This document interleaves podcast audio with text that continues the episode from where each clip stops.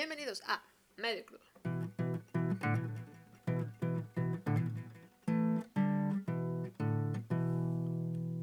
Episodio 8. Dietas y desórdenes alimenticios. Hoy hablaremos de algunas dietas y desórdenes alimenticios raros. ¿Qué es una dieta? La dieta o régimen alimenticio es la composición, frecuencia, cantidad de comida y bebida que constituye la alimentación de los seres vivos, conformando hábitos o comportamientos nutricionales, pero cambia geográficamente, por cultura, ambiente, economía y familia. La alimentación es el conjunto de procesos biológicos, psicológicos y sociológicos relacionados con la ingestión de alimentos mediante el organismo, para obtener, obtener nutrimentos, así como satisfacciones intelectuales, emocionales, estéticas y socioculturales. Una alimentación saludable consiste en ingerir una variedad de alimentos que te brinden los nutrientes que necesitas para mantenerte sano, sentirte bien, tener energía. Estos nutrientes incluyen las proteínas, carbohidratos, grasas, aguas, vitaminas y minerales que necesitas. Es necesario llevar una dieta balanceada para mejorar el funcionamiento de nuestro organismo, reducir el riesgo de padecer enfermedades a corto o largo plazo. A continuación mencionaremos algunas dietas. Dieta Atkins esta está basada en el consumo de alimentos sin carbohidratos. Es un régimen desequilibrado, ya que es rico en proteínas y lípidos, pero carentes de hidratos de carbono. Obliga al organismo a sintetizar una gran cantidad de cuerpos cetónicos y a los riñones a realizar un filtrado extra. Keto o cetogénica. Es un plan de alimentación bajo en hidratos de carbono y rico en grasas. Reduce los azúcares en la sangre y los niveles de insulina. Se produce una transición en el metabolismo del cuerpo que sustituye a los carbohidratos por las grasas y las cetonas. Algunos incluyen pastillas o bebidas para bajar más rápido de peso. Tiene contradicciones como dolor de cabeza, cansancio, náuseas, calambres, estreñimiento, mal aliento, palpitaciones cardíacas, menor rendimiento físico, aumento de colesterol y triglicéridos.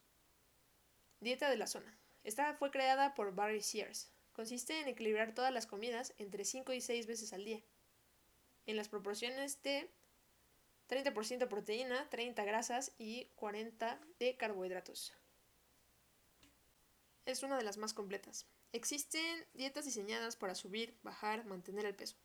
No todo es bueno o malo. Cada metabolismo funciona de diferente manera. Y hay varias opciones para el estilo de vida y tipo de alimentación que desees llevar. Algunas dietas tienen resultados inmediatos, pero no quiere decir que sean buenas a largo plazo. Pueden dañar tu salud de manera irreversible. Si necesitas guía para una mejor alimentación, busca ayuda de un profesional. Ejercítate, bebe agua, trata de mantener un peso adecuado. O no, es tu decisión. Pero si decides buscar la ayuda de un profesional, te recomiendo que no tomes licuados milagro o pastillas, ya que todo tiene un efecto secundario. Incluso cuando te digan que no, puede llegar a pasar. Ahora hablaremos de trastornos alimenticios o trastornos de la conducta alimentaria. Son un grupo de enfermedades crónicas y progresivas que aunque se manifiestan mediante la alimentación, la mayoría tienen un origen mental. Anorexia nerviosa. Se caracteriza por un peso corporal anormalmente bajo, un gran temor de aumentar de peso y una percepción distorsionada del peso o de la figura. Limitan la ingesta de calorías. Se ejercitan en forma desmesurada. Toman laxantes o suplementos dietéticos. Bulimia nerviosa.